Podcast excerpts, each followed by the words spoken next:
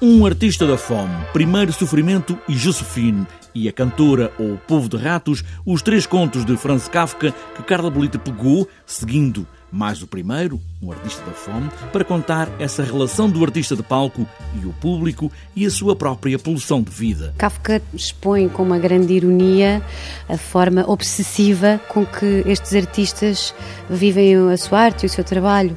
E por outro lado também expõe uma fé inabalável que estes artistas têm com o seu trabalho, com a sua arte, que no fundo é isso que também os, os faz continuar ou que os uh, leva a um fim trágico. Então, ainda estás a jejuar? Quando é que vais acabar com isso? Perdoem-me todos. Claro, nós perdoamos-te. Sempre quis que admirassem o meu jejum. E nós admiramo-lo. Mas não deviam admirá-lo.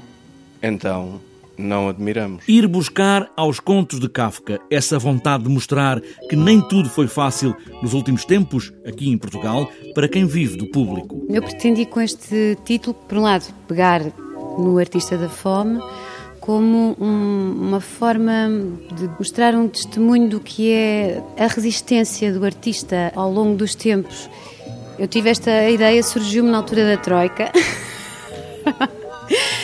foi uma altura muito difícil não é, para nós portugueses e para as pessoas, os artistas e as pessoas das artes de palco. Uh, foi particularmente também muito difícil. Não é? Dois homens, a dificuldade de viver e essa fé que os leva a viverem no palco. Mas por que é que não o devemos admirar?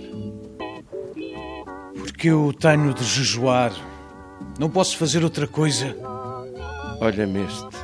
Mas então por que não fazes outra coisa? Em palco temos uh, o Cláudio da Silva e o Ivo Alexandre que recriam uma espécie de parelha de espetáculo de variedades, um espetáculo de variedades uh, mais de ambiente bafon, mais de ambiente de casino, de, de província.